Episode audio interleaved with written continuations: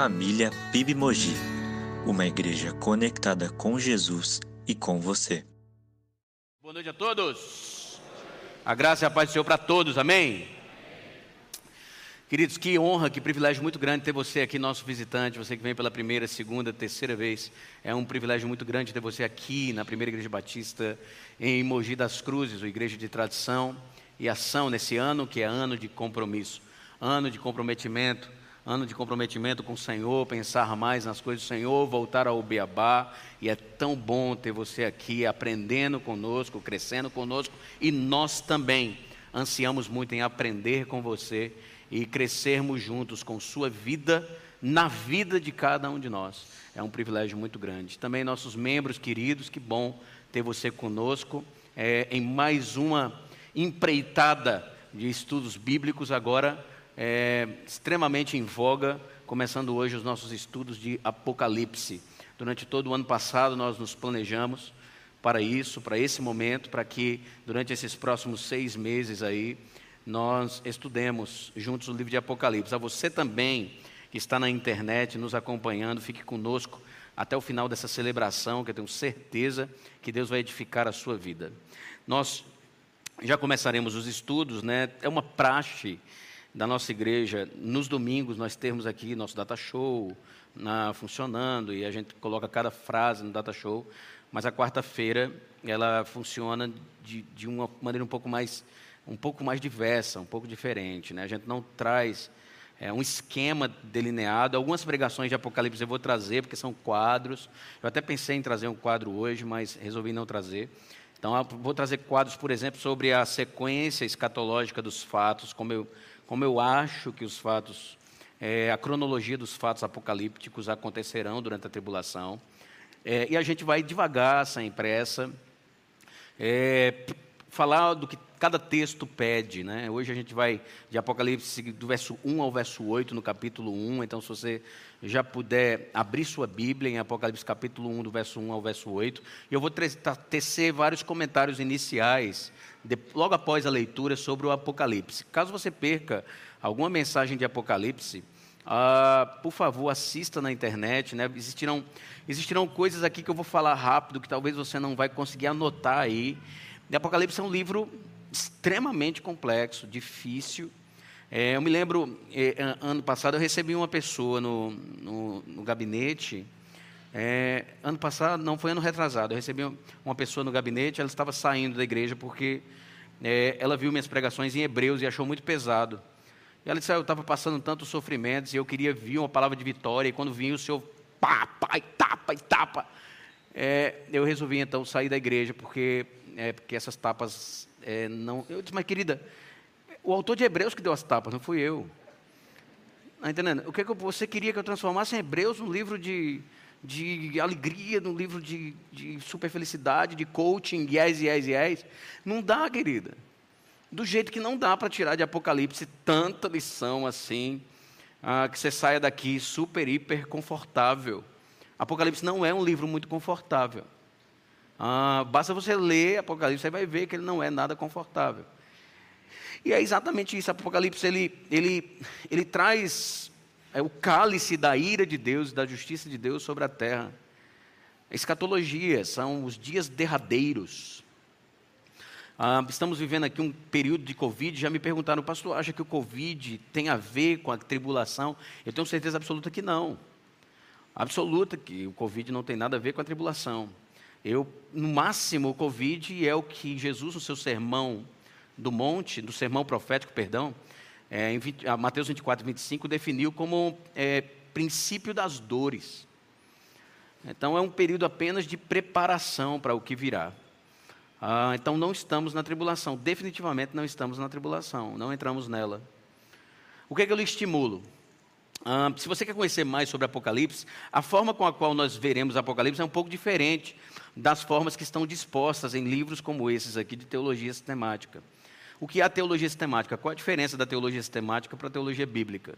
A diferença é simples. A teologia sistemática ela reúne um monte de texto bíblico, faz um estudo desses textos e retira uma conclusão. Então, esse livro aqui que eu estou lhe apresentando é o livro de teologia sistemática. O livro de teologia bíblica, a, a ideia de teologia bíblica é um pouco diferente. Ela tenta arrancar os conceitos do texto, olhando bem direitinho para o seu contexto. É assim que a teologia bíblica trabalha, entendendo um pouco da exegese, dos termos em grego, como funciona o Apocalipse escrito em grego, vocês sabem disso, na visão de João ali em Pátimos, daqui a pouco a gente vai falar mais sobre isso. Então, o que eu estou lhe apresentando aqui é um pouco diferente do que a gente vai pensar junto aqui. Apesar de vários conceitos que nós iremos extrair em Apocalipse, está em livros como esse. Esse livro aqui eu sou muito fã. É, sou um fã do, desse teólogo, Millard Erickson, e está aqui uma introdução à teologia sistemática. Se você compra esse livro, você vai na área de escatologia individual e escatologia coletiva uh, e lê um pouco sobre essa escatologia individual e escatologia geral. Ah, qual que é a diferença? A individual pensa no homem, no destino do homem, singularmente, sono da alma, aniquilacionismo, outros conceitos importantes. E a escatologia geral vai pensar sobre pré-milenismo, sobre as questões do milênio, é, pós-tribulacionismo, conceitos importantes, é, que a gente vai aprender cada um deles detalhadamente. Então, talvez você ainda esteja voando com esses conceitos, mas você vai se familiarizar com esses conceitos. Outro que eu gosto muito é uma teologia básica aqui do Charles Ryer, ah, gosto muito também dos conceitos aqui, ele é um dispensacionalista. É, o dispensacionalismo ele é dividido em várias escolas, e ele é um dispensacionalista dele mesmo, Ryeriano. Ele criou uma espécie de dispensacionalismo é, e tem um pensamento muito interessante sobre o Apocalipse. Também tem discordâncias. Tem mais discordâncias com, com Ryer do que discordâncias com Millard Erickson. Ok, então essas, esses dois conselhos aqui de livros, né, esses aqui eu vou dar hoje, não vou nada, nunca. Ai. ok. Então você está com Apocalipse capítulo 1 aberto, né? Ah, e eu quero ler então o texto que está em Apocalipse capítulo 1 na versão Almeida Revista e Atualizada. Almeida Revista e Atualizada. Diz assim a palavra do Senhor. Revelação de Jesus Cristo que Deus lhe deu para mostrar aos seus servos. É interessante esse termo aqui, viu? Que Deus lhe deu. Extremamente interessante. Mas Jesus não sabe de todas as coisas. Né? Como é que Deus dá um negócio a ele? Que viagem é essa? É interessante pensar sobre isso. Ah, mostrar a seus servos as coisas que em breve devem acontecer, e que ele, enviando por intermédio do seu anjo, notificou ao seu servo João o qual atestou a palavra de Deus e o testemunho de Jesus Cristo conta tudo o que viu. Aí a primeira bem-aventurança vai aparecer aqui, uma, uma terminologia muito interessante. Bem-aventurados aqueles que leem e aqueles que ouvem as palavras da profecia e guardam as coisas nela escritas, pois o tempo está próximo. Que a palavra grega para tempo é a palavra grega kairos uma palavra que talvez você já tenha ouvido dizendo que é o tempo de Deus, né? Que Deus pensa no tempo, a gente pensa em outro tempo, mas isso é uma viagem também. Ah, então, pois o tempo está próximo.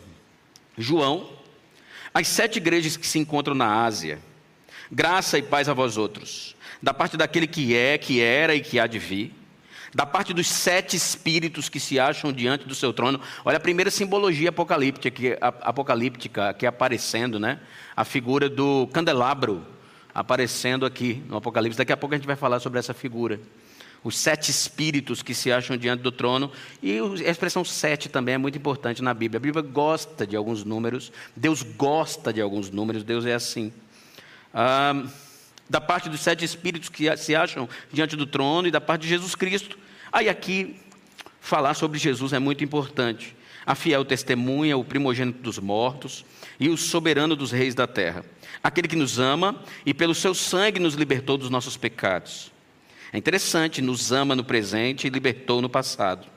É interessante isso. E nos constituiu reinos, reinos, sacerdotes para o seu povo e pai, para o seu Deus e Pai, perdão. A Ele a glória e o domínio pelos séculos dos séculos. Amém. Aí começa Maranata, olha só que lindo. Eis que vem com as nuvens, e todo olho o verá, até quantos os, o traspassaram, e todas as tribos da terra se lamentarão sobre ele. Certamente, amém. Eu sou o Alfa e o Ômega, diz o Senhor Deus, aquele que é, que era e que há de vir o Todo-Poderoso. Amém? Apocalipse começou, é isso aí. É isso é, capítulo 1 é lindo, capítulo 22 também, o resto é só pau. Ah, capítulo 1 é bom demais ainda. Então dá tempo de desistir. Mas não saia da igreja por isso. ok, ah, o texto começa dizendo aqui, né? É a expressão em grego, Apocalipse tu Yesu. E essa expressão em grego, ela, ela já é uma expressão um pouco confusa, porque eu tenho aqui um genitivo. Todo genitivo em grego é essa que vem com a preposição de. Toda vez que o de aparece, você está diante de um genitivo. E esse genitivo ele precisa de uma decisão sintática, de uma decisão exegética sobre ele. Então, estou diante de uma dificuldade aqui logo no início de Apocalipse. Esse genitivo é um genitivo subjetivo ou esse genitivo ele é um genitivo objetivo? Primeiro dizer para você o que é Apocalipse. Nada mais é Apocalipse, a palavra em grego Apocalipse ela aparece na Bíblia outras vezes, e ela tem a ideia de revelação. É por isso que se você pegar a Bíblia é, em inglês, Apocalipse não chama Apocalipse, chama Revelation. Porque eles preferiram a, a tradução mais específica para a língua. Então, Apocalipse Revelation. Estamos diante aqui de, um, de uma revelação, mas muito mais do que isso, de um desvendamento a respeito de Jesus Cristo. Isso nos ajuda, porque aqui se trata de um genitivo subjetivo. Por quê? Porque a diferença é que um diz que essa revelação é feita por Jesus Cristo a nós, e esse é o genitivo subjetivo, ou ela é sobre Jesus. Jesus como personagem principal. Alguns doutrinadores e teólogos entendem que os dois genitivos cabem aqui, eu discordo. Ah, prefiro opinar pelo genitivo subjetivo, dizendo que isso aqui é uma revelação feita por Jesus para nós. Obviamente, recebida por Deus. Daqui a pouco a gente vai chegar nisso aí. Há uma evidência externa muito forte de que foi João mesmo que escreveu essa carta.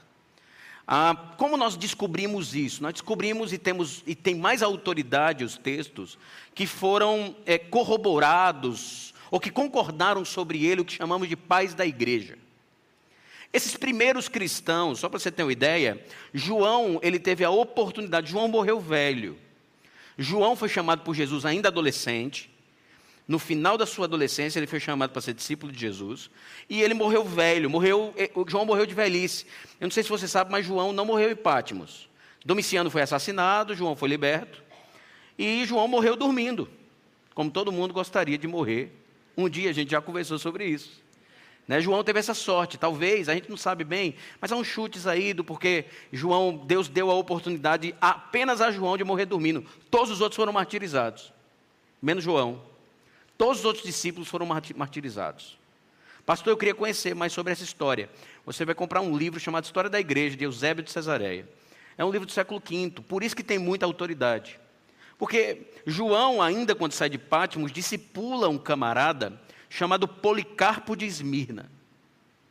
Depois da, do, do, discipulado de Policarpo de Esmirna, o Policarpo de Esmirna, é, os textos dele são de chorar. Ele conta que João sentado fala de coisas sobre Jesus que não estavam escritas no Evangelho. Olha que loucura. O próprio João termina o seu Evangelho dizendo: Eu poderia escrever muitas palavras sobre ele, mas eu decidi escrever isso aqui. Eu acho que isso aqui foi o mais importante. Agora, você tem noção do que é sentar com João e ouvir coisas que não estão na Bíblia sobre Jesus, meu amigo, toda, toda vez que eu leio Policarpo de Esmirna, eu choro é, vendo, imaginando Jesus, né, com todo o seu carisma, graça, como Lucas é, menciona o seu caráter. Né, Jesus está bem longe de ser o que a igreja às vezes plantou sobre ele, esse Deus sisudo. Pelo contrário, até crianças queriam estar perto dele. E crianças são seres extremamente magnéticos. Se uma criança chegar perto de você e você fizer uma cara feia, ela vai embora. Ela não quer ficar perto de você com cara feia. Elas são magnéticas. Então significa dizer que Jesus era, era é, em vida, né? Em, em, vida é uma palavra errada, mas enquanto da sua messianidade, aqui, satisfazendo a sua messianidade, era alguém aberto ao diálogo, de tal forma que as crianças queriam abraçá-lo. De tão especial que ele era. E aí Policarpo ensina um camarada chamado Irineu de Lyon, que é extremamente importante também nesse processo de formação do cano. Mas há um chamado Justino Marte, que é de 150 depois de Cristo, que faz questão de identificar João como um dos apóstolos de Cristo e advogar a ideia da autoria joanina. Então não se discute muito, né? Você sabe, é, se você é um teólogo, alguém que busca na teologia, que reformadores como Lutero e Zwingli, ah, eu estou falando aqui já do século XVI, eles questionaram a autoridade joanina ou Apocalipse de João. Por que eles questionaram? Aí já é uma questão mais teológica, uma questão mais de discordância com o milênio literal. Esse Jesus que vai reinar aqui na terra, literalmente, Lutero e Zwingli discordava disso. E ao discordar dessa teologia, vendo o Apocalipse como ele foi escrito, absolutamente eles precisavam retirar do cânon esse livro. Mas não conseguiram. Então, essa era a discordância deles, o que, na minha mente, é um grave erro é colocar a teologia acima do que está escrito na Bíblia. Isso é muito complicado. Então, algumas tradições acabam desconsiderando o que a Bíblia diz em detrimento de suas tradições. Isso acontece muito. As pessoas negociam o que a Bíblia diz porque tornam a tradição mais forte do que a palavra diz. Temos aqui um problema, vou dar um exemplo. Um exemplo clássico aqui, fortíssimo, a questão do pentecostalismo. Muitas tradições evangélicas e até mesmo católicas discordam a ideia de pentecostalismo, da ideia de pentecostalismo. Agora, deixa eu lhe dizer, o que é ser pentecostal? Né? Muitos definem a nossa igreja, a PIB, como igreja pentecostal. Né? O pastor segundo é um pentecostal. Eu, eu discordo na, na, na ideia do, do, conceito pentecostal em si. O que é o pentecostalismo? É, é, o pentecostalismo advoga a ideia de que a gente domina os dons, de que a gente tem um domínio sobre dons. Então, uma pessoa que fala em línguas, ela fala em línguas na hora que quer. Uma pessoa que tem, por exemplo, o dom de visões, ela sempre está adepta a ver os demônios, então ela consegue ver demônios ali ela, e ela vê o demônio na hora que ela quiser. Ela está no quarto, ela abre o olho, apareçam demônios, eles aparecem. Apareçam anjos, eles aparecem. Dizendo, tem anjo ali, tem um anjo ali, tem um anjo em tal lugar. E esse é o meu problema. O meu problema não é não crer nos dons, eu creio em todos eles, entendo veementemente que os dons não cessaram. Eu só não percebo na Bíblia uma força de domínio sobre nós. Nós dominarmos esses dons. Eu não consigo perceber, porque se isso fosse verdade, no mesmo parágrafo que está línguas, está o dom de cura. Então eu precisaria dominar o dom de cura. E por que a igreja está deixando esse Covid, meu Deus? Aqueles que têm dom de cura deveriam curar todos, já que o dominam. Agora, qual que é a verdade sobre isso? É que nós não dominamos, por isso pessoas estão morrendo de Covid, sob a vontade de Deus. Que se quiser curar alguns, cura e continua curando. Essa é a grande diferença. E às vezes, para vender essa teologia, é, eu, às vezes eu vendo essa teologia em detrimento da minha tradição. Temos aqui um problema. Então a nossa igreja é batista. Vocês sabem que nós temos vários dogmas, é, vários núcleos de dogmas que reúnem a, a nossa essência, que se reúnem em nossa essência. Muitos deles eu tenho algum, algum tipo de problema. Como, por exemplo, um dos maiores dogmas da Bíblia é a interpretação livre das Escrituras. Os batistas pensam isso em sua essência, mas eu não concordo que a interpretação da Bíblia é livre, onde eu coloco sobre o texto o significado que eu quiser. É necessário olhar uma hermenêutica específica para retirar um significado desse texto. Percebe? Então eu discordo com o princípio batista. Significa dizer que eu não sou batista? Não. De toda a reunião de denominações que existem aí, eu acho que os batistas eles conseguem ah, de alguma forma trazer um abordado interessante sobre o pensamento teológico e bíblico. É isso. Por isso sou batista. Não significa dizer que eu não concordo com alguns princípios presbiterianos. Não significa dizer isso. Nós, nós batizamos por imersão. Entendemos que o batismo é por imersão, mas sinceramente, no meu coração, respeito demais uma pessoa que é batizada por aspersão. Está entendendo?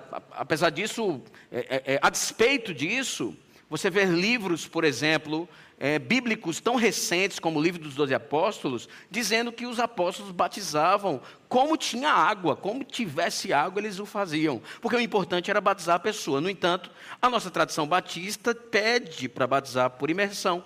E nós batizamos. Vamos seguir a tradição. Agora, você vai perceber isso no composto bíblico, que nem sempre essa é a argumentação única que existe, a forma única que existe. Então, nossa igreja, né, hoje, a gente dá glória a Deus, existem pessoas que nos definem como pentecostal porque a gente dá glória a Deus. Imagine se eu for um pentecostal só porque dou glória a Deus. Imagine se eu for um, um, um espírita porque acredito em demônios. Uma coisa não tem nada a ver com a outra. Então, as pessoas adoram esses rótulos. Eu prefiro o rótulo de dizer que nossa igreja é bíblica. É esse rótulo que eu prefiro, do que nos colocar em caixinhas teológicas que nos prendem a observar a realidade bíblica. Então, nós estamos pensando aqui sobre Zwingli e Lutero terem desconsiderado um livro maravilhoso como esse por causa de uma tradição. Todo livro bíblico epistular Toda epístola é definida epístola porque tem um destinatário. Então, o texto faz questão de dizer que o destinatário, ou os destinatários de Apocalipse, são as sete igrejas. Essas sete igrejas aqui, que são destinatárias, elas são igrejas possivelmente discipuladas por João. E aí elas foram definidas como, começando em Éfeso, há um caminho em Roma, que se você seguir em linha reta, você vai chegar em cada uma dessas igrejas aqui. Provavelmente igrejas que João discipulava. E aí é uma expressão interessante, que na semana que vem a gente vai discutir mais, a expressão ao anjo da igreja. A igreja tem um anjo que cuida dela? Ah, não, ela não tem um ser espiritual que cuida dela. Um anjo específico que cuida aqui da PIB, só se for pastor Bruno.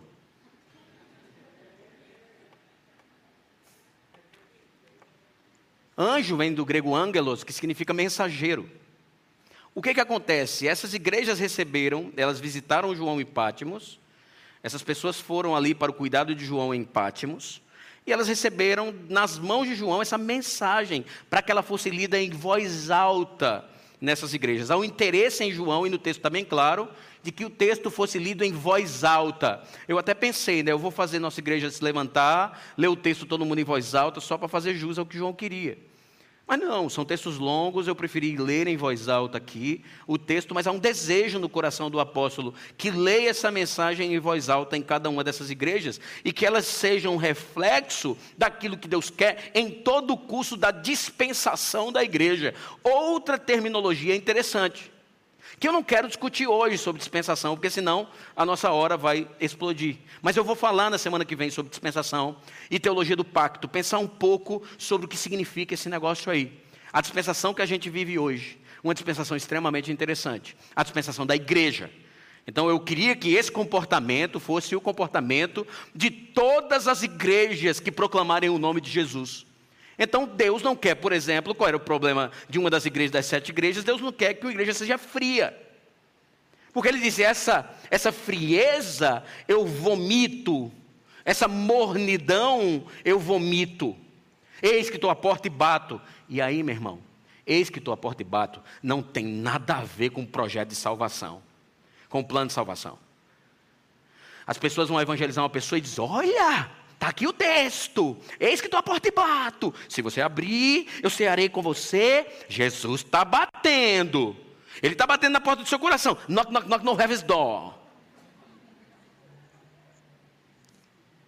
Ele está batendo, então abra. Jesus, é, é Jesus como, era, como, como, como, é descrito na maioria dessas peças. Né, você já viu essas peças em que Satanás é sempre o cara mais gato da igreja? Ele é o gato da igreja. Satanás ele chega e. Ah, tonhão dos seis caroços. Jesus é o panga, meu irmão. É o panga. Ele sofre e fica. Apanha. Ah, esse a porta. Abre, por favor, coração. Eu sou o rei do universo, mas no seu coração eu não consigo entrar. Ah, me ajuda. Isso é teologia errada. Exegese errada. Jesus entra onde ele quiser. E habita no coração daqueles que ele quer habitar. Ponto. E ele está no seu coração, sabe por quê? Porque ele quis. E pelo Espírito Santo entrou aí dentro e fez transformação na sua vida. Porque quis. Se ele batesse e pedisse para entrar na sua forma mundana, você jamais deixaria. Não vem me atrapalhar. Não vem atrapalhar minha cachaça. Por gentileza. Então, são sete igrejas. Que igrejas são essas? Éfeso, Esmirna, Pérgamo, Tiatira, Sardes, Filadélfia e Laodiceia. Essas são as sete igrejas da Ásia. Onde está hoje, elas, ah, os escombros dessas igrejas existem até hoje. E quando você for na Turquia, é, você vai encontrar essas igrejas lá na Turquia, os escombros dessas regiões. É uma viagem muito interessante para ser feita. Sabe, você for, isso vai encher seu coração. Alguém já fez essa viagem aqui? Hã? Ninguém? Você precisa fazer. Eu também nunca fiz. Ok. É. Mas quero um dia fazer, se Deus quiser. Então, a, a ideia de mensageiro de anjo, deu para entender, igreja? A ideia do anjo. Então, é um mensageiro específico, talvez o pastor da igreja, talvez um líder proeminente na igreja, mas são pessoas que levaram a mensagem até a igreja. E aí eu preciso lhe dizer né, que João ele foi libertado de Patmos no ano do assassinato de Domiciano, que foi assassinado em 96. E João deve ter morrido aí em 101. Então teve aí cinco anos de aproveitamento discipular com Policarpo de Esmirna, o que foi muito importante para todos nós. Ou seja, qual é a data desse livro? Que esse livro foi escrito em Patmos e foi escrito entre 94 e 96, possivelmente. Esse foi o tempo da escrita desse livro. Isso aqui é, é, é, extremamente importante. Então você já percebe que as igrejas fundadas com tanta alegria, por exemplo, como Éfeso, o apóstolo Paulo escreve uma carta, a carta para Éfeso em 61 depois de Cristo. E você não observa os problemas que Éfeso está passando na época do Apocalipse, na época de 61. Ou seja, no interregno aqui de 30 anos, a igreja se perdeu completamente. A igreja fundada por Paulo em Éfeso, é, que recebe do apóstolo Paulo aquela mensagem tão legal, é uma igreja muito legal. Ela se perde nesse processo todo. E Éfeso já tem uma estrutura completamente diferente. Isso se deve a quê? Possivelmente ao nível da perseguição que foi gerando apostasia.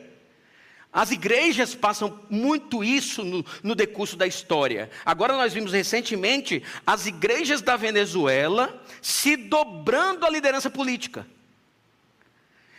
Se dobrando aquilo que estava sendo dito na Venezuela. Isso aconteceu na época de Hitler também. Várias igrejas na época do nazismo se dobraram ao nazismo. Por quê? Qual foi o raciocínio? Se não nos dobrarmos, morremos. Então vamos aqui apostatar da fé por causa do nível da perseguição de Domiciano, de Hitler. Isso aconteceu em vários, em vários momentos da história. E vários momentos da história, por exemplo, no tempo da ditadura, aconteceu aqui no Brasil também. Eu poderia narrar vários momentos em que a igreja se dobrou a certas questões, a certos tipos de censura trazidos na ditadura. Então, esta é uma igreja apóstata uma igreja que não leva o evangelho até a morte. Daí a linguagem apocalíptica de que o vencedor que recebe a coroa da vida é aquele que persevera até o fim. Estão começando a se familiarizar com os termos? Está entendendo? Então são termos que às vezes a gente viaja tanto, mas que ele está sendo encontrado dentro do contexto. E o que, que aconteceu naquele tempo? Domiciano, ele entendeu que era Deus. Ele trouxe para si a expressão latina Dominus et Deus, Senhor e Deus, para os que gostam de latim. E ele diz que a mãe dele era deusa também. Ele definiu que a mãe era deusa. E Domiciano também definiu que seu filho era Deus. E diz que todo mundo tinha que adorá-lo. João foi para Pátimos, provavelmente porque recusou adorá-lo. E muitos foram perseguidos. E cristãos foram levados à pobreza máxima, porque decidiram não adorar, não se dobrar ao imperador Domiciano. Então, o que, é que o Apocalipse é? O Apocalipse nada mais é do que um livro que encoraja os cristãos a perseverar. Encoraja os cristãos a perseverar, mesmo no meio das piores perseguições. Então, ele foi escrito por alguém que experimentou na pele a perseguição. E é João ficava como escravo trabalhando nas ilhas de sal, em Pátimos, produzindo sal para Roma e dando dinheiro a Roma. Era isso que João fazia na ilha de Pátimos, enquanto do tempo do seu exílio. Então, o preço de uma adoração exclusiva a Jesus Cristo, ela simplesmente pode custar a morte. Até que ponto eu e você estamos dispostos a morrer por Cristo? Até que ponto nós estamos dispostos a deixar que a espada ou a bala de canhão entre em nossa cabeça, ou mesmo com os nossos filhos morrendo, por causa de Jesus Cristo? Então, o Apocalipse tem esse seio de encorajamento, olhando para o futuro com a mensagem do anjo, dizendo assim: Nós passaremos por um momento muito pior do que esse. Então, lhe dando spoiler, eu não acho definitivamente que o Apocalipse é escrito para Israel apenas. E que a tribulação vai ser vivida por Israel. Porque não faz sentido. Nenhum sentido. Então, o arrebatamento na minha cabeça não vai acontecer com a igreja antes da tribulação, não. Nós, se estivermos vivos, iremos todos passar pela tribulação. Todos. Essa é a minha opinião teológica. E durante todo o nosso curso de Apocalipse, eu lhe mostrarei essa opinião nos textos. E depois, obviamente, falaremos sobre as outras posições. Então você percebe que o Apocalipse é um livro simbólico, tem símbolos, tem visões, tem dualismo radical, tem acontecimentos cataclísmicos. Apocalipse é um livro desse jeito. Um livro que precisa ser observado com muita cautela para não viajarmos, como por exemplo alguns dizendo que a, a, a vacina da Coronavac é a marca da besta. Ela, ele pega o simbolismo apocalíptico e põe. Não tem nem sentido, porque o texto diz que a marca será colocada no pulso e na testa. Quem tomou Coronavac na testa, meu Deus? Está entendendo? Então o texto ele, ele, parece muito claro. Essa marca estará na mão e na testa.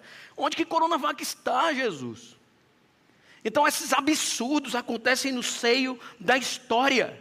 E tem prejudicado a vida de muita gente, porque hum, tem olhado a simbologia de maneira errada. Isso é extremamente problemático. E aí, por falar em simbologia, eu eu quero falar para você sobre quatro escolas e quatro entendimentos do livro de Apocalipse. Se você está anotando, anote cada aí, eu vou dizer, eu vou dizer com lentidão. Existem quatro escolas de interpretação de Apocalipse. A primeira escola interpretativa de Apocalipse é o que a gente chama de escola idealista. Eu vou repetir: escola idealista. O que é a escola idealista? Bem simples. Eles entendem que Apocalipse é um grande símbolo e que vai se desdobrar em lições espirituais para a nossa vida. Então, nada disso vai acontecer e que a gente vai pegar tudo isso como lição espiritual para colocar no nosso coração e guardar isso no nosso coração. Essa é a primeira maneira de um grupo enxergar Apocalipse.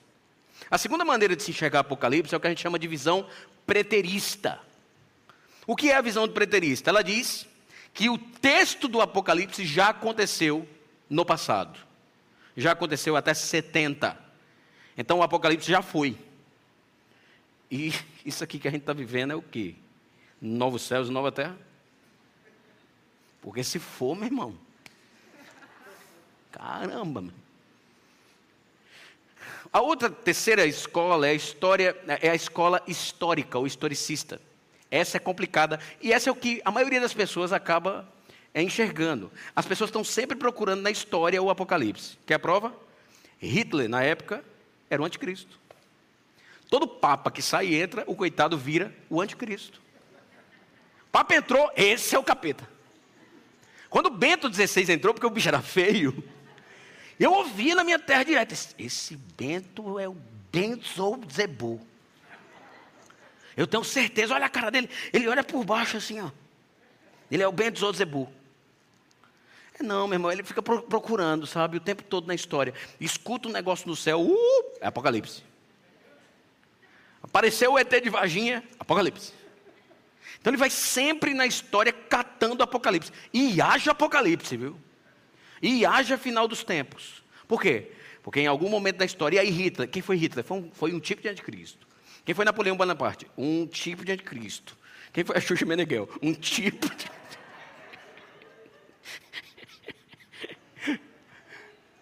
Quem foi esse povo? Tipo de anticristo. Percebe? É um argumento histórico. E o último argumento é uma escola chamada escola futurista. De que os eventos de Apocalipse, eles são eventos que ainda acontecerão. Eventos que estão por vir. Pastor, o que é que você crê? Aí você está levando os quatro para casa, você crê naquilo que você quiser, e aí eu vou dizer o que nós cremos. Uma mistura um pouco entre o argumento preterista e o argumento futurista. Um argumento de que alguns eventos já aconteceram, e a gente vai mostrar esses eventos, como por exemplo as sete igrejas. Elas já foram, elas já aconteceram. Suas lições têm eco para toda a história, mas elas aconteceram lá atrás. E claro, futurista, onde a maioria do livro está lidando com argumentos futuristas. E aí isso muda a forma de pensar. Eu vou lhe dar um exemplo, um exemplo básico aqui. A escola idealista ela entende, por exemplo, que os textos de Apocalipse, capítulo de 20 a 22, significa somente o triunfo do bem sobre o mal. Em algum momento, o mal e o bem vão, vão, vão lutar e, e o bem vai triunfar. A escola preterista entende que aquilo é uma descrição simbólica do que vai ser o céu. É um simbolismo do céu. A, a escola historicista, ela vai entender que aquilo é o estado eterno. E a escola futurista vai entender que aquilo é um reinado milenar e depois eterno. Que é que nós cremos. Estamos falando ali de um reinado milenar e depois da última derrota de Satanás, um reinado eterno. Vocês percebem como muda a maneira de enxergar a escola e a visão com a qual eu entendo como muda a maneira de enxergar. Vocês estão percebendo, igreja? Então, tudo isso tem a ver com a hermenêutica, com o contexto que vai nos levar a entender certas coisas de uma maneira completamente diferente. Então, qual é a intenção de João, por incrível que pareça? A intenção de João é encorajar os cristãos de que o mal vai ser vencido, de que, de que eles podem esperar que esse é um pequeno tempo de dor que vai gerar um momento muito especial lá na frente. Então ele quer encorajar, encorajar a santidade, encorajar a perseverança, aquele bom medo, aquela, aquela coisa meio expectante do que, que vai acontecer. Então João tem esse pensamento na mente, um pensamento de encorajamento, trazendo ânimo aos leitores dele. E aí sobre simbologia, cuidado sobre a simbologia de Apocalipse. Você vai encontrar a maioria das simbologias de Apocalipse em dois livros do Antigo Testamento. Você precisa ir nesses livros do Antigo Testamento para encontrar as simbologias. Quais são esses livros? O livro de Daniel e o livro de Zacarias. Quando os dois livros não trouxerem em seu corpo as simbologias, aí dá para a gente viajar um pouquinho. Mas a maioria das simbologias estão nesses dois livros. Então, por exemplo, sobre simbologia, só para você ter uma ideia. Os eventos que narram toda essa parousia. Quando você, quando você encontra a expressão sete, essa expressão ela está ligada a uma perfeição. Ela está ligada a um conhecimento pleno.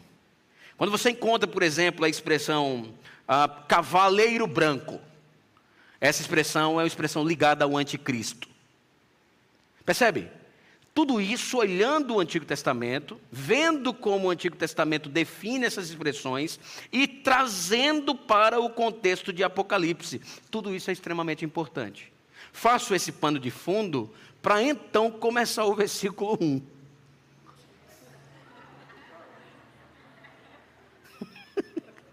Do texto que nós lemos hoje. Esse pano de fundo para lhe ajudar a entender toda essa perspectiva aqui, para então entrarmos no verso 1. Então, o que acontece aqui? Há aqui, inicialmente, uma história de exaltação ao nome de Jesus, ao plano soberano da promessa. Faz esse genitivo subjetivo deixa claro que essa é uma revelação que vem do próprio Jesus. Jesus recebe essa revelação de Deus. E aqui uma questão interessante. Você se lembra quando os discípulos perguntaram a Jesus: quando seria a volta? Qual é a resposta que Jesus dá? Eu não sei. Espera aí. Alto lá. Como é que um Deus que é onisciente não sabe de tudo? Isso é uma pergunta interessante. Talvez você já tenha feito essa pergunta quando leu esse texto. Ateus adoram esse texto. Ateus gostam de usar esse texto. Mas isso não tem problema, porque a trindade ela funciona de duas formas. É uma trindade ontológica, ou trindade essencial. Todos os três são Deus. Mas há um negócio chamado trindade subordinada. O que é a trindade subordinada? É que cada um detém um escopo funcional entre propósito e decisões. Coube. Na minha mente, a trindade sempre foi trindade, Jesus sempre foi Jesus, e aí já são duas expressões interessantes na teologia, chamadas supralapsarianismo e infralapsarianismo. Então eu estou aqui respondendo uma, uma pergunta teológica a respeito da nossa tendência aqui, supra, lapsariana com toda certeza. Então, o que, que acontece nesse processo todo? Deus detém o governo. E Deus define os horários. Então a resposta de Jesus para os apóstolos foi bem simples. A volta estamos a definir. É só isso. Nós vamos definir esse negócio. Você olha Pedro, por exemplo, parece que Deus em alguns momentos teve paciência com a terra. Outra terminologia interessante do livro de Pedro, quando parece, isso não é uma, uma argumentação final, vai caber aqui no campo do provável várias lutas, mas várias lutas teológicas, embates teológicos, mas parece que tem um momento que Deus diz assim: né, não vamos voltar agora não. Vamos deixar aqui o negócio um pouco mais aí. Percebe? Então, Deus envia uma mensagem para Jesus, o que está óbvio agora é que Jesus já sabe. O que está óbvio agora é que o plano já está bem revelado. E ele envia essa mensagem para Jesus que diz para o anjo, e anjo não fala nada que não seja da parte de Deus. Por que, que eu estou lhe dizendo isso? Isso vai resolver um monte de coisa na vida, por exemplo, de espiritualistas cadecistas, que recebem visitas desses mortos, que a Bíblia define que eles não voltam tanto em Lucas capítulo 16, quanto em Hebreus capítulo 9, e esses mortos dizem coisas que Deus não concorda. E eles fazem. Quem são esses que voltam? Existem duas doutrinas sobre isso importantes. O primeiro que volta é ninguém, é um charlatão que só está fazendo teatro. Não volta ninguém. Ah, Oi, minha filha. Que saudade de você. É um teatro para ganhar dinheiro. E o segundo ponto é que é um demônio mesmo. Que se apossa daquele corpo aberto para a recepção demoníaca e finge com mera intenção de engano e a pessoa sai dali, meu irmão, chorando, extremamente vinculada à teologia falsa, porque conversou com a mãe que morreu e soube que a mãe está se sentindo bem no lugar que está. Aí, claro, aqui tem flores, aqui tem uma fauna e tal. Percebe? E ela vai chorando porque ela se encontra. Na próxima semana ela paga outra sessão dessa. Porque, porque as pessoas reclamam muito, né? Eu já vi gente eu acho interessante gente de religiões de matriz africana e espiritualismo, às vezes, falando dos dízimos na igreja evangélica. Mas você sabe quanto custa uma cerimônia de corpo fechado no Blair? Sabe quanto custa uma cerimônia de corpo fechado? Custa 5 mil reais uma cerimônia de corpo fechado. Tá entendendo? Imagina se eu cobrasse a ceia aqui. Estava rico. Percebe? Tudo isso custa, tudo isso tem um custo. Então, nunca entendi a argumentação dos dízimos quando se, quando se cobra para uma ritualística, pior, para uma ritualística mentirosa. Quanto? Percebe? E muitos entram nessa vertente. Então o anjo, ele chega apenas para dizer o que Jesus mandou. Ele não diz nada mais do que isso. Anjo não fala nada que Jesus não tenha mandado ele falar. Isso é o trabalho de um anjo, fora ministrar espíritos ministradores, guardar os crentes, como a gente viu ali na angelologia do livro de Hebreus, por sinal. Então, perceba, esse anjo revela tudo a João, e João, ele indica, a palavra revelação tem, tem, tem a ver no grego com a expressão indicação. Ou seja, está relacionado aqui a ideia de signo, signo enquanto um símbolo, que aponta alguma coisa. Isso é extremamente importante nesse começo, porque o Apocalipse, ele está apontando alguma coisa, apontando o juízo de Deus, apontando os cataclismas desse cálice, há um apontamento aqui acontecendo. Não tire isso de vista, e está no texto. O Apocalipse, ele é transmitido como um símbolo daquilo que virá. E isso muda um pouco a nossa hermenêutica, porque existem algumas coisas de fato que elas, que elas têm a ver apenas com a visão de João.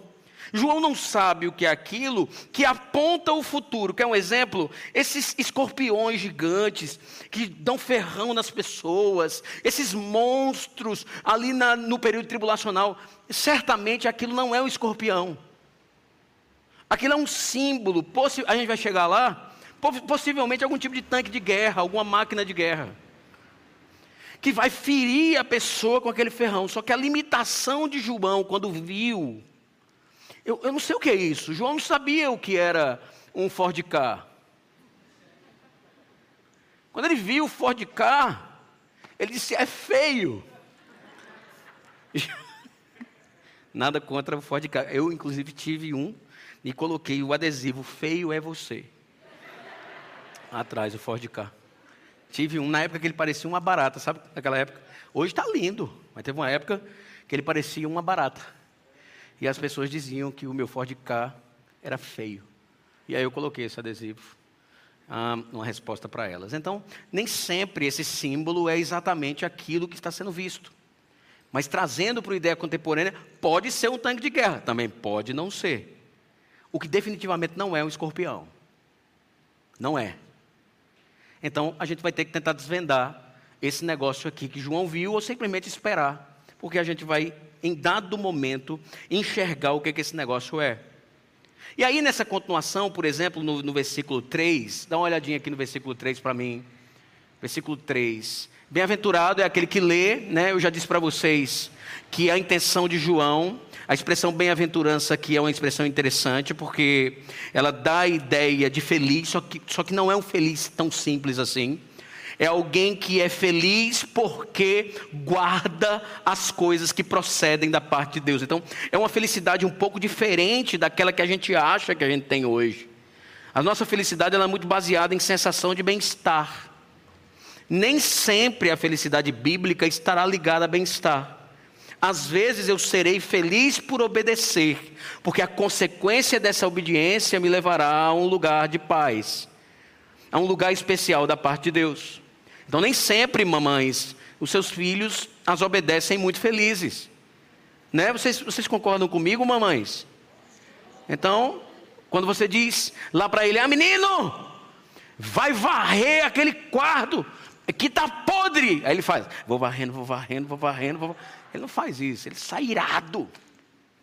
Varre, fica legal quando recebe alguém, ele sente o cheiro da paz, etc. Então são consequências interessantes nesse processo de obediência. Então João diz: olha, feliz é aquele que guarda essas palavras. Porque ao guardar essas palavras, eu estarei sempre alerta, como uma sentinela, esperando o momento que vai acontecer. A gente vai discutir também aqui no Apocalipse quando esse negócio vai acontecer. Ele pode acontecer agora, ou existem algumas coisas que precisam acontecer ainda na Bíblia para que Jesus volte. Jesus está atrelado a essas coisas específicas para voltar? Que resposta a Bíblia tem para nos dar? Porque eu tenho certeza que você já ouviu isso. Jesus vai voltar quando todo mundo ouvir sobre o Evangelho. Então ele voltará. E fica todo mundo. Vamos deixar uma pessoa ali sem ouvir para a gente continuar aqui. Deixa esse, essa praga ali guardada. Percebe? Não, isso é viagem. Mas a gente vai explicar em detalhe por que, esse negócio é viagem. Jesus pode voltar já, amém, igreja? Agora. Se ele quiser voltar agora, ele volta. Eu me lembro quando eu estive em Israel, que na profecia Jesus vai entrar pelos portões de Jerusalém, e os islâmicos que não acreditam em Jesus, escute o que eu vou lhe dizer agora. Os muçulmanos que não acreditam em Jesus, fecharam essa porta triunfal com pedras, mas eles não acreditam em Jesus. Mais do que isso, botaram um cemitério na frente desse portão triunfal. Sabe por quê? Porque um judeu não pisa em terras de mortos.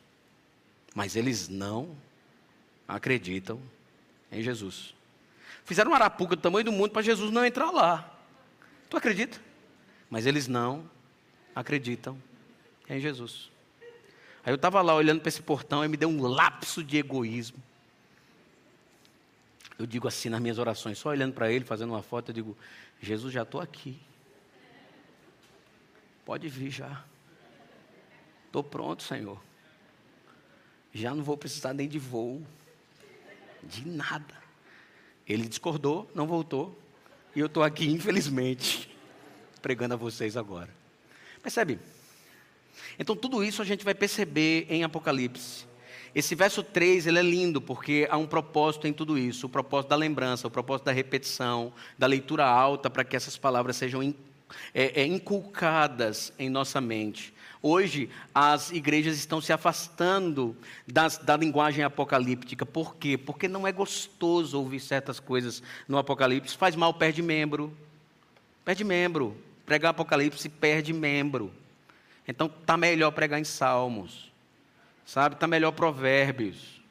Mas Apocalipse não entra legal. E as pessoas, eu vou para outra igreja mais coaching. Né? Uma coisa mais, você é um espelho que reflete a imagem do Senhor. Aquela outra, pastor Bruno, que você canta, como é? é você cumpriu a promessa, você não ah, se arrependeu e eu vou voltar aqui, papapá, porque a minha vitória agora tem sabor de mel. Né? Então a gente às vezes gosta de ouvir umas ilusões, né? alimentar ilusões em nossos corações, o que torna a gente crente fraco. O que torna a gente crente que não é crente, crente que não conhece Jesus. Um paradoxo do tamanho do mundo, ou seja, não é crente. E aí o mimimi vai continuando, esses holofotes vão continuando, vão aumentando, o nosso coração vai se perdendo. O Apocalipse nos coloca no lugar novamente, apontando Deus. E aí, veja a expressão, porque o tempo está próximo. Agora escute. Duas palavras em grego definem tempo. A primeira delas é a palavra cronos. O que significa a palavra cronos? Ah, ah significa habitual significa aquela narração cronológica. Quando você vê a palavra cronos, uma cronologia, uma narração cronológica. Quando você vir a palavra kairos, essa palavra significa tempo de oportunidade. Ou ela significa momento oportuno. O que, é que o texto está querendo dizer assim? Quando ele está dizendo o tempo está próximo, peraí, pastor. O tempo está próximo, João escreveu esse negócio em 96, sendo otimista. E o tempo está próximo, a gente já está em 2021. Que proximidade de tempo é esse? Tem uma, uma, uma, uma ideia errada sobre o, te, sobre o texto. Aqui é a oportunidade está sendo dada para entender essa mensagem já. Abra seu ouvido para essa mensagem agora. Esse é tempo de oportunidade. Então é isso que o texto está querendo dizer aqui.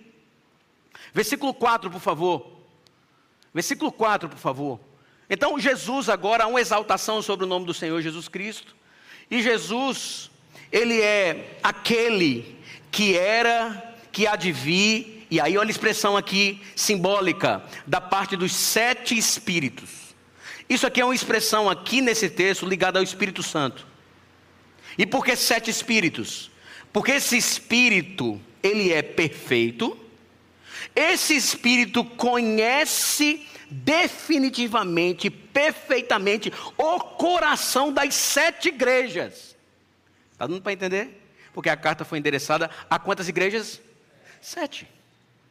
Então, não, vocês não vão fugir nem da consolação, nem do entendimento, nem da perfeição do entendimento a respeito do coração de cada uma dessas igrejas. É por isso que a palavra aparece aqui. E aí eles estão diante do trono, porque o relato aqui é um relato celestial, um relato de céu, um relato de um Deus que está sentado no alto e sublime trono, um relato de um Deus que é todo poderoso. Então eles estão ali nesse trono, nessa sala governando. E isso é uma palavra de esperança. A gente está vendo o Covid aqui acontecendo, mas nosso Deus está sentado no trono. Isso precisa estar no nosso coração. Pode passar, querido da parte de Jesus Cristo. Aí olha só, quem é Jesus? É uma fiel testemunha, da palavra grega testemunha, martirian. Uma testemunha tão fiel que foi até a morte pelo plano da salvação, pelo plano da redenção. Ele, ele se entregou até o fim, por isso que ele é um fiel mártir. Ele é alguém que se entrega completamente, que olha o plano de Deus e obedece na sua integralidade, sendo confirmado como filho de Davi. Essa fiel testemunha também é o primogênito dos mortos. Por quê? Porque ele vence a morte.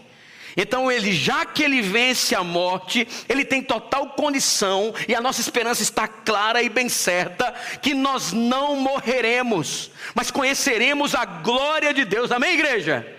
Porque ele é Deus sobre vivos e Deus sobre mortos.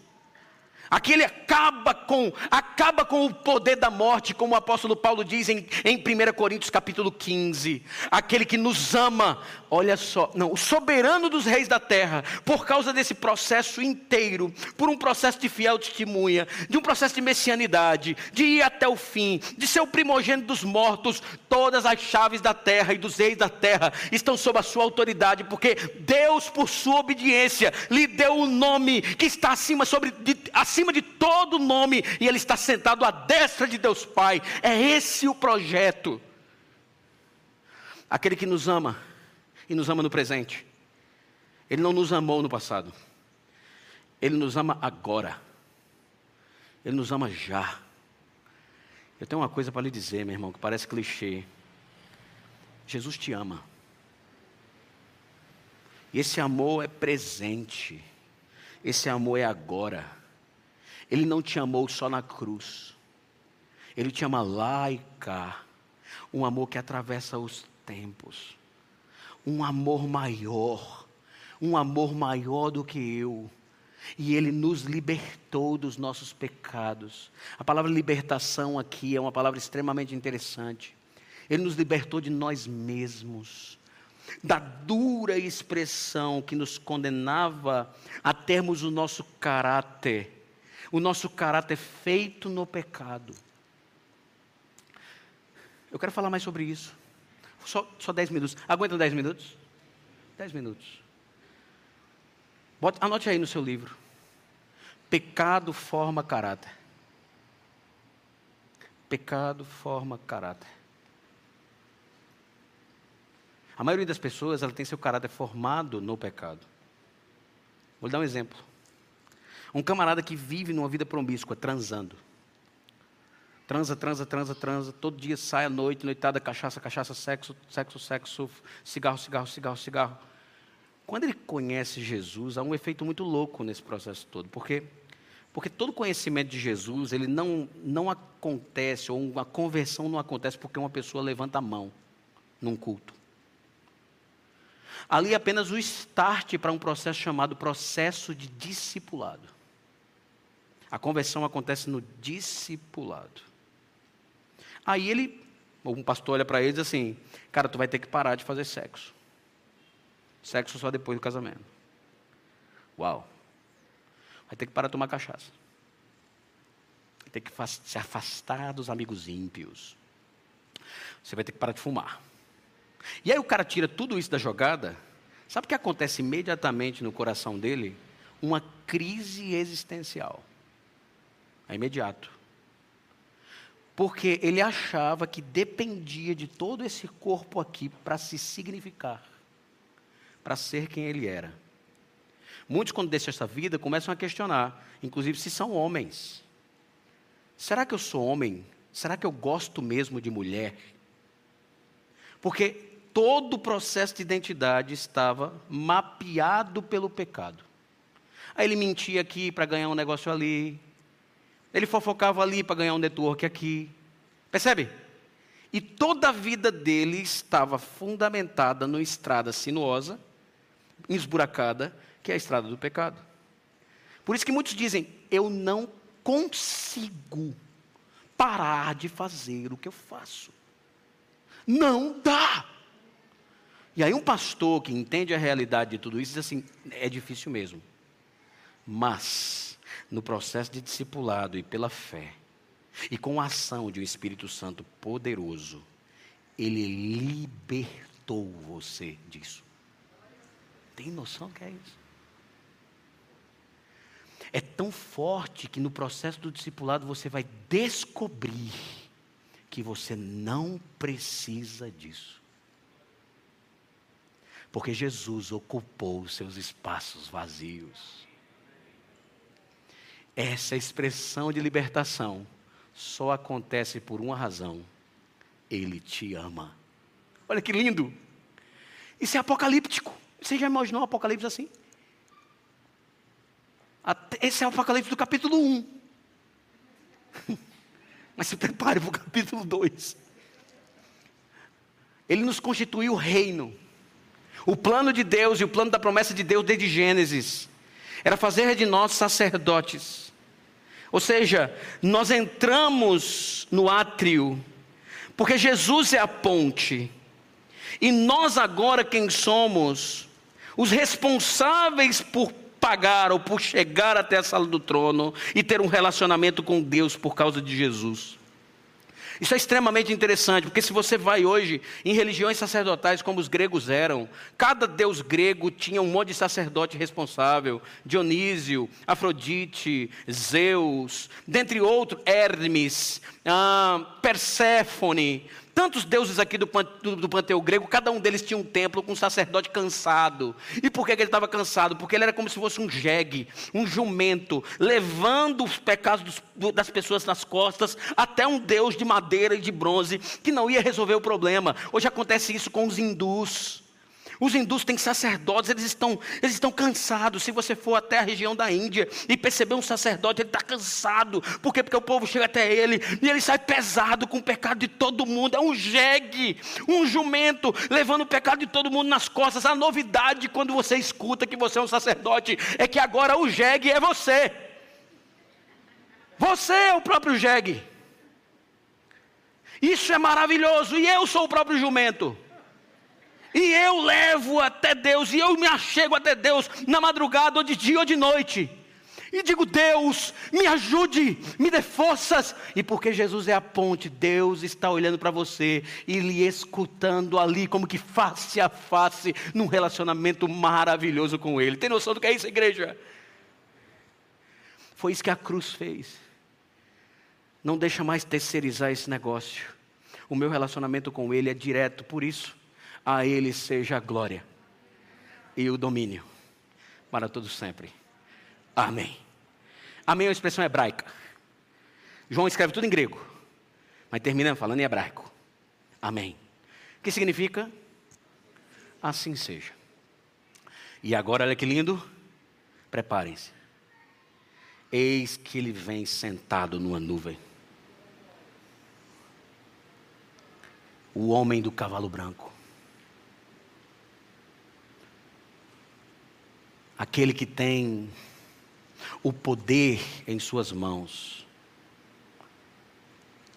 Ele vem sentado numa nuvem.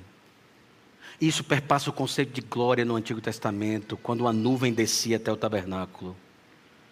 Então isso parece literal, igreja.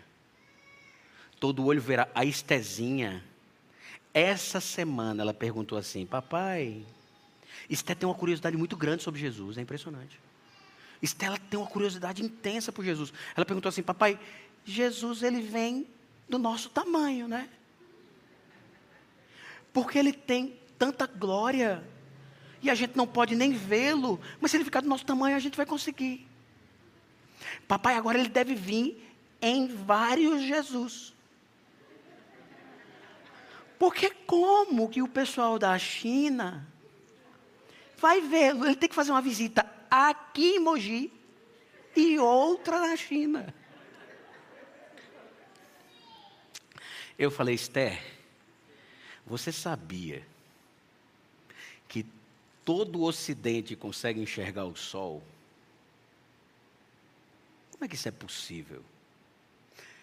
E que enquanto o Ocidente está enxergando o Sol, o Oriente está enxergando a Lua. Porque isso depende da posição em que ele está para que todos enxerguem. A posição que Jesus vem vai fazer o planeta inteiro na mesma hora enxergar. Como vai acontecer? Eu só vou esperar para saber como vai ser, mas isso é literal, em cima de uma nuvem. Você tem noção do que é isso? Surfando na nuvem, velho. Ele vem, ó. Bora agora. Cheguei. Eis que ele vem com as nuvens, e todo olho verá, até aqueles que o, tras, o transpassou. E aqui é uma palavra interessante. Quem são esses que o transpassaram. São aqueles da cruz naquele dia, você acha sim ou não? Não. Todos aqueles que decidiram viver sua vida sem eles, sem ele, de certa forma participaram daquele dia. E todos esses o verão também. E em lamento, baterão no peito como que num arrependimento externo. Mas não haverá mais tempo. Mesmo ajoelhados e com a cabeça baixa, a oportunidade se foi. E só vai restar lamento. Porque aproveitaram suas vidas sem crer no poder desse onipotente Deus. Eles também verão, mesmo sem tempo, e reconhecerão que Ele é Deus. Pode passar. Aí aqui vai terminar. No final aqui é especial. Porque o texto diz assim: Ego em mim, tu alfa, cai tu ômega. Leguei Kyrios roteos, ron kai, rohen kai, oen homenos, ro pantocrato. Ele diz: Eu sou o alfa e o ômega. Eu comecei esse negócio e sou eu que vou terminar. Esse negócio todo começou pelo poder das minhas mãos e sou eu que vou resolver. Eu sou o começo e o fim. Lá em Apocalipse capítulo 1, verso 8, que a gente acabou de ler, Deus diz: Eu sou o Alfa e o Ômega. Lá em Apocalipse capítulo 1, verso 17, Jesus diz: Eu sou o primeiro e o último. Porque o Alfa é a primeira letra do alfabeto grego e o ômega, a última letra do alfabeto grego. Lá em Apocalipse capítulo 21, verso 6, quando a humanidade já estiver toda devota a Ele, Ele diz: Eu sou o Alfa e o Ômega, o início e o fim, é Deus quem diz isso. E lá em Apocalipse capítulo 22, verso 3, Jesus diz: Eu sou o Alfa e o Ômega, o primeiro e o último, o início e o fim. Na verdade, a Trindade essencial diz assim: Esse projeto é todo nosso, nós somos Deus e nós viemos para resolver tudo isso para a glória do meu próprio nome. Tem noção do que é isso? Pantocrato é a expressão para grega para todo poderoso. É uma expressão que tem a ver com, com estar acima de todos os poderes da terra. Ele é tão grande, tão poderoso, que eu queria dizer para você algo, sabe? A gente tem medo de certas coisas, certos poderes. Essa semana deu um trovão lá na minha casa, meu irmão, parece que ele tinha dado na cabeça da gente o vidro da minha casa começou a balançar. Eu disse: Que, que foi isso, Fernanda? Que foi isso? Eu olhei para ela: O que foi isso? E ela: A mão trovão. Você pensou que era o quê? Eu disse, Uma bomba. Eu digo: Meu Deus, esses poderes nos assustam. Pensar que uma bomba atômica é poderosa nos assusta. Pensar que uma bomba nuclear é poderosa nos assusta. Pensar que Satanás é poderoso nos assusta. Pensar que os nossos vícios são poderosos e nossos desejos são poderosos nos assustam. Pensar que o sol, o sol não se pode conhecer. As sondas que se aproximam dele são todas derretidas. Quando ele diz que ele é todo poderoso, ele está dizendo: Eu sou maior que o sol. Eu sou mais poderoso do que uma bomba atômica. Eu sou mais poderoso do que um trovão. Eu sou mais poderoso do que seus desejos. Eu sou mais poderoso do que aquilo que lhe amedronta. Começa comigo. Você vai terminar bem comigo. Louvado seja o nome do Senhor. O Apocalipse de Jesus é a respeito de um Deus que tem todo o poder em suas mãos. E nada será capaz de detê-lo. Sabe o que o Apocalipse significa? Que a palavra de vitória já foi liberada a você. Amém? Família PIB Mogi, uma igreja conectada com Jesus e com você.